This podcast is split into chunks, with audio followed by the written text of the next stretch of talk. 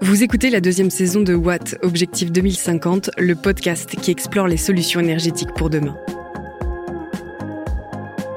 Épisode 5, Quel paysage pour demain?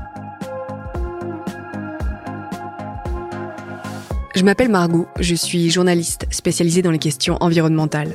Lorsque j'étais petite et que je regardais le paysage défiler à travers la vitre de la voiture, je m'émerveillais devant toutes ces tours Eiffel. Les tours Eiffel en question étaient en réalité des pylônes électriques. Non Vous ne trouvez pas que ça ressemblait à des tours Eiffel? Bon, encore aujourd'hui, bizarrement, j'ai toujours un petit sourire qui se dessine quand je les aperçois. Pourtant, on ne peut pas dire qu'ils mettent en valeur le paysage. Ce qui m'interroge sur ce regard que l'on porte sur notre environnement et nos espaces naturels. Aujourd'hui, si l'on veut atteindre la neutralité carbone d'ici 2050, il va bien falloir sortir des énergies fossiles et augmenter notre production d'électricité. Ça va demander de bâtir de nouvelles installations de production électrique bas carbone et, en plus du nucléaire, de mettre l'accent sur le renouvelable comme le solaire ou encore l'éolien. Notre paysage va donc encore une fois changer. Alors je me demande comment l'impact visuel est pris en compte dans un projet de parc photovoltaïque ou éolien par exemple. Comment l'énergie peut-elle s'intégrer à un paysage et comment pouvons-nous être actrices et acteurs de ce paysage en constante évolution?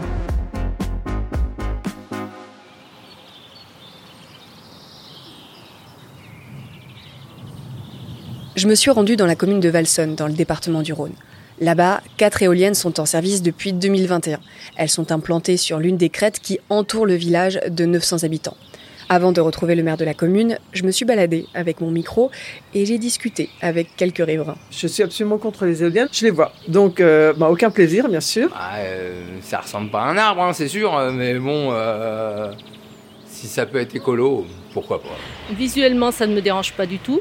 Je préfère ça, euh, cette solution-là, plutôt que continuer à utiliser euh, les énergies fossiles.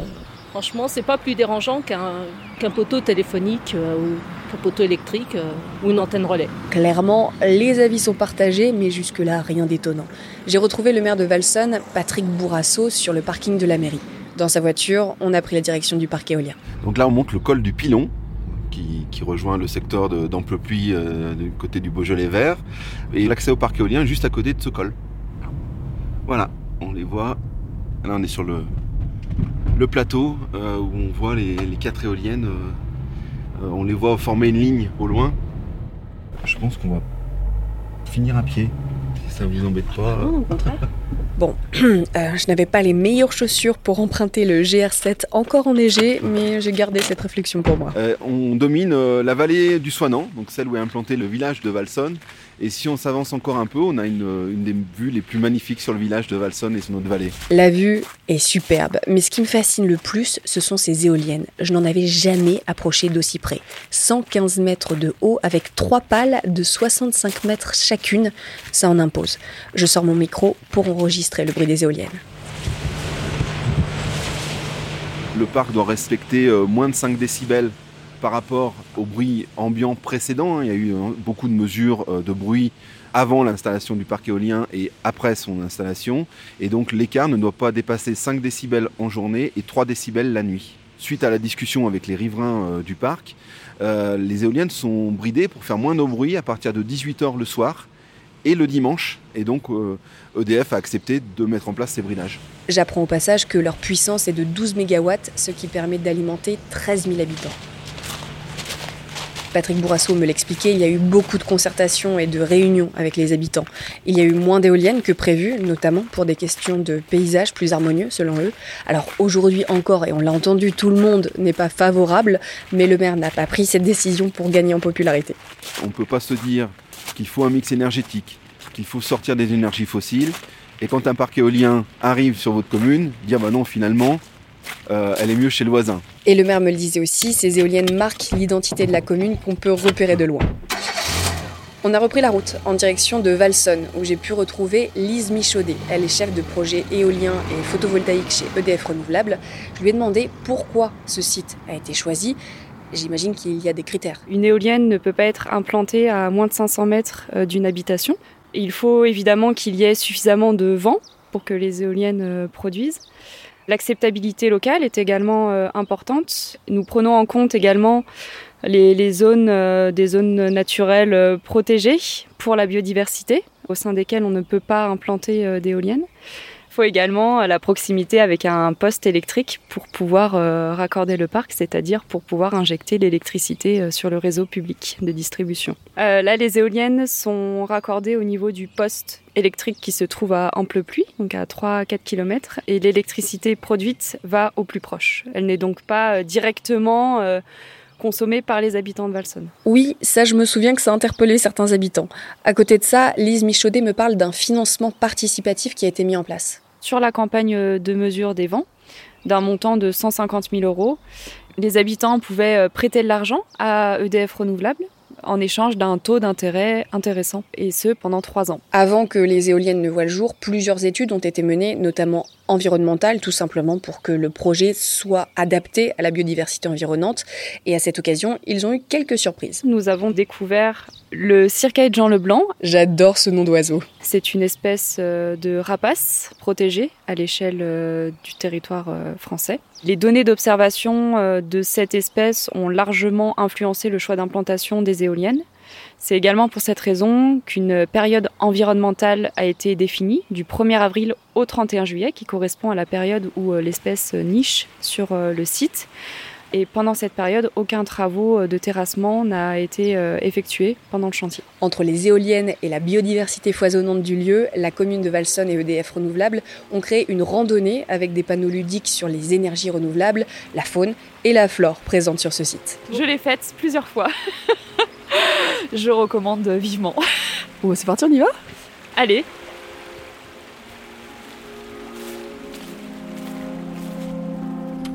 Comment ça marche?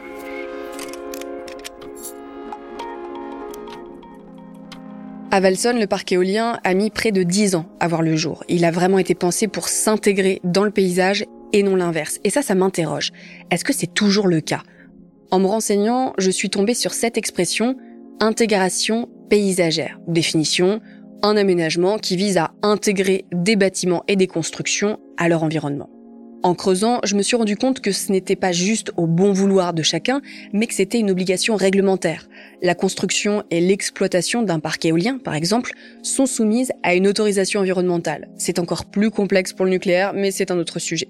Des études d'impact sont menées, notamment avec des paysagistes, et toujours en concertation avec les parties prenantes comme les élus ou les agriculteurs et agricultrices, par exemple. L'objectif est de procéder à une insertion harmonieuse des éoliennes dans le paysage qui les accueille. Et il peut arriver que le projet soit modifié, ce qui a été le cas d'ailleurs pour Valson. À l'origine, EDF Renouvelable avait proposé 8 éoliennes, finalement seules 4 ont été retenues. Au sujet de l'intégration paysagère, il me restait quelques questions concernant les énergies renouvelables. Je suis donc allé voir Alessandro Frangi. Il est le directeur développement durable chez EDF Renouvelable, ça tombe bien. Étant donné que chaque site a sa propre spécificité, comment l'intégration paysagère est-elle pensée? Nous avons une approche qui est projet par projet, territoire par territoire, donc c'est un peu du sur-mesure. Nous avons une équipe de concertation qui peut accompagner les chefs euh, des projets pour mettre en place les conditions pour que le dialogue se développe de la meilleure façon possible. Dans le processus de concertation, on organise des ateliers dans lesquels nous sollicitons aussi les bureaux d'études paysagers pour apporter leur expertise sur les échanges et aussi pour retranscrire les propositions de participants. Et il y a des activités très concrètes. Par exemple, on peut se promener avec des paysagistes pour déterminer avec les habitants, les parties prenantes locales, quels sont les endroits plus pertinents où installer des arbres pour réaliser des haies. On regarde avec les paysagistes quels sont les angles plus exposés, d'où les éoliens sont plus visibles. Et sur la base de ces angles, on essaye de mettre ce qu'on appelle des masques paysagers, comme par exemple des arbres. Et parfois, dans certains projets, on peut aussi proposer localement des pommiers en Normandie, des arbres, des fruitiers pour que les habitants puissent se projeter au mieux dans le paysage de demain, le paysage qui va évoluer. Ça me fait penser à la loi énergie-climat. La France s'est donné pour objectif d'atteindre en 2030 une part de 33% d'énergie renouvelable dans la consommation finale brute d'énergie. En 2021, on était à 19,3%. Ça laisse la place à pas mal de nouveaux projets. Avec le développement des énergies renouvelables, on l'a compris, le panorama que l'on connaît va changer. Alors comment nous préparer au mieux? L'enjeu pour nous, c'est aussi d'accompagner nos parties prenantes au changement dans la perception de l'évolution de son cadre de vie. Et c'est important pour nous de rappeler que les doutes, les inquiétudes, les questions sont légitimes de la part des riverains, des parties prenantes, et, nous les comprenons, parce que effectivement, des projets engendrent une évolution du paysage. Donc, il est nécessaire, et ça fait partie de notre ADN, de travailler sur ces sujets le plus en amont possible avec les parties prenantes locales pour accompagner cette évolution qui va s'inscrire dans le long terme. C'est intéressant de remarquer que parfois, ces projets, les projets renouvelables, peuvent aussi représenter pour certains territoires une façon de marquer de façon assez concrète et visible un engagement en faveur de la transition énergétique, euh, de la lutte contre le changement climatique et peuvent en faire une sorte de symbole, un moyen de communiquer positivement. Ça peut être typiquement le cas d'un site dégradé, ça peut être par exemple un centre d'enfouissement ou un site industriel qui est remplacé avec un parc photovoltaïque. C'est vrai que le paysage et la façon dont on le perçoit, c'est extrêmement subjectif. Alessandro Fongi me l'a confié, il a déjà eu l'occasion de travailler sur des projets au-delà de nos frontières. Alors je me demande, comment les parcs éoliens ou photovoltaïques sont-ils perçus à l'étranger? Je pense que les enjeux liés à l'installation des renouvelables sont différents entre euh, les pays qui ont des grandes surfaces, je pense euh, au Brésil, aux États-Unis, à l'Australie, à l'Inde, et les pays dans lesquels il y a moins de surfaces disponibles, où les enjeux paysages sont plus forts, donc où l'accompagnement sur ces sujets, comme en France, ou en général, je dirais en Europe, ce sujet est plus présent. Euh, dans d'autres pays où il y a beaucoup de terres disponibles, le sujet est parfois moins prioritaire. Indéniablement, avec la sortie progressive des énergies fossiles, notre paysage va changer. En fonction de l'endroit où on se trouve sur Terre, ce sera plus ou moins visible. En fonction des projets aussi. Il y a et il y aura toujours moins de centrales nucléaires que de parcs éoliens et photovoltaïques dans le paysage. Aujourd'hui, en France par exemple, on compte 18 centrales nucléaires en activité contre plus de 2000 parcs éoliens. Sur notre territoire, si je comprends bien, ça va être difficile de passer à côté de ce développement, mais ça ne veut pas dire pour autant que nous allons subir ce paysage. Son évolution ne date d'ailleurs pas d'aujourd'hui. Pour essayer de comprendre ce paysage énergétique, j'ai contacté Émilie Bonnet. Elle est paysagiste, conceptrice et chef de projet à la chaire paysage et énergie de l'École nationale supérieure de paysage. Je lui ai donc envoyé une note vocale pour remonter un peu le temps et mieux comprendre le lien entre évolution de l'énergie et du paysage. Jusqu'à 1800 environ, on transformait peu l'espace. On prélevait ce qui nous donnait de l'énergie dans la nature, pour manger bien sûr, pour se chauffer il y avait le bois et la tourbe, et pour travailler on utilisait et exploitait la force humaine et animale. Et puis on utilisait déjà les énergies renouvelables, la force de l'eau et celle du vent. Les équipements comme les moulins étaient donc omniprésents dans le paysage quotidien des habitants et des travailleurs. Ils étaient perçus comme précieux d'ailleurs. Au fil du temps, notre consommation de bois a augmenté. Il a commencé à se faire rare, on s'est mis à extraire le charbon qui a permis de faire fonctionner les machines à vapeur et contribué à la première révolution industrielle. L'histoire énergétique est lisible dans les paysages. On voit s'ajouter les bâtiments, trains, bateaux à vapeur, etc., qui prennent une autre ampleur, leur taille augmente. Les conséquences sont visibles mais aussi olfactive à travers les fumées et sonore. Le paysage sonore de cette époque est d'ailleurs caractéristique dans les films. S'ensuit la seconde révolution industrielle, marquée par l'utilisation de l'électricité, du pétrole et du gaz, et couplée à une forte croissance démographique. Elle transforme encore bien plus profondément les paysages. Il y a la poursuite du déploiement des transports, qui facilite le tourisme, encouragé par les congés payés. C'est l'époque de la transformation des littoraux et des montagnes. Et puis il y a l'étalement urbain. On artificialise les sols et avec l'arrivée du béton armé et de la voiture, on aménage par zone, on sépare les usages, donc on allonge les distances. Cette métamorphose, qui est directement liée à la consommation des énergies fossiles, ce qu'il faut bien comprendre, est encore bien plus marquée depuis les années 50 ça fait pas mal de changements en 200 ans. Au cours de mes recherches, je suis tombée sur l'imagier paysage énergie auquel Émilie Bonnet a justement participé. Vous pouvez d'ailleurs facilement le trouver en libre accès sur Internet, c'est hyper intéressant. Dans ce document, il y a une expression qui m'interpelle, la démarche de paysage. Alors comme j'ai l'une des auteurs de l'imagier à portée de note vocale, j'en profite. La démarche de paysage, c'est le défi de faire projet commun par le paysage La définition du paysage comprend la réalité physique du territoire et sa perception telle que vécue et perçue par les populations. Le paysagiste concepteur a un savoir-faire généraliste en quelque sorte. À la fois scientifique, technique et économique, il intègre aussi les dimensions culturelles, sociologiques, les usages et sensibilités. L'ambition est commune, pouvoir vivre sur cette planète encore un peu, beaucoup passionnément, dans un cadre de vie agréable pour tous. À travers cette démarche, le vivant est considéré dans sa globalité. Les êtres humains y compris, mais reliés aux autres vivants, inclus dans un système global et en transformation.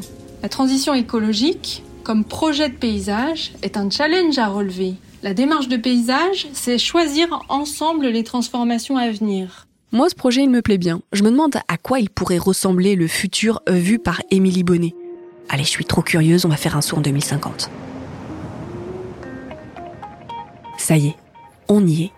Ouvrez bien vos oreilles. En 2050, il existe des espaces partagés à l'intérieur et à l'extérieur. Je participe à la vie du quartier. Nous avons pris conscience que le paysage est une œuvre collective que chacun façonne à travers son mode de vie, donc la façon dont il habite, travaille, se déplace, consomme, se divertit. Je suis engagée, car consciente de mon rôle à jouer, consciente que l'échelle locale a de l'importance dans une ambition globale. Moi, comme mes voisins, avons une place autour de la table des discussions. Nous y sommes d'ailleurs encouragés. J'habite à côté de la rivière, sur laquelle une retenue au fil de l'eau alimente directement les logements du quartier. Ici, c'est un parc où la rivière peut déborder. Ce matin, on a inauguré le toit solaire de la mairie. Il était attendu. Tous les bâtiments publics en sont équipés depuis bien longtemps maintenant, mais l'architecture de la mairie est particulière et nécessitait une nouvelle technique qu'on a développée localement et qui s'adapte parfaitement aux bâtiments. Un peu plus loin, sur la crête, on aperçoit nos éoliennes. Elles tournent bien en ce moment. Tant mieux, parce que j'y ai investi un peu d'argent, donc je les vois d'un autre œil maintenant. Elles font partie du mix qu'on a choisi pour notre paysage. La consommation de l'énergie est mesurée. Des outils nous y aident. Quant à sa production, son stockage et son transport, ils sont redevenus visibles dans notre paysage. Les équipements énergétiques sont présents, mais ma perception a changé, car j'ai pris conscience de leur importance, et aussi car ils sont intégrés à des choix d'aménagement auxquels j'ai participé. Depuis quelques années, notre paysage a gagné en subtilité et en diversité. Diversité de dimensions, diversité d'ambiance, diversité du vivant. Aujourd'hui, je connais bien mon territoire. Mes liens sont nombreux et forts, donc je m'y sens mieux.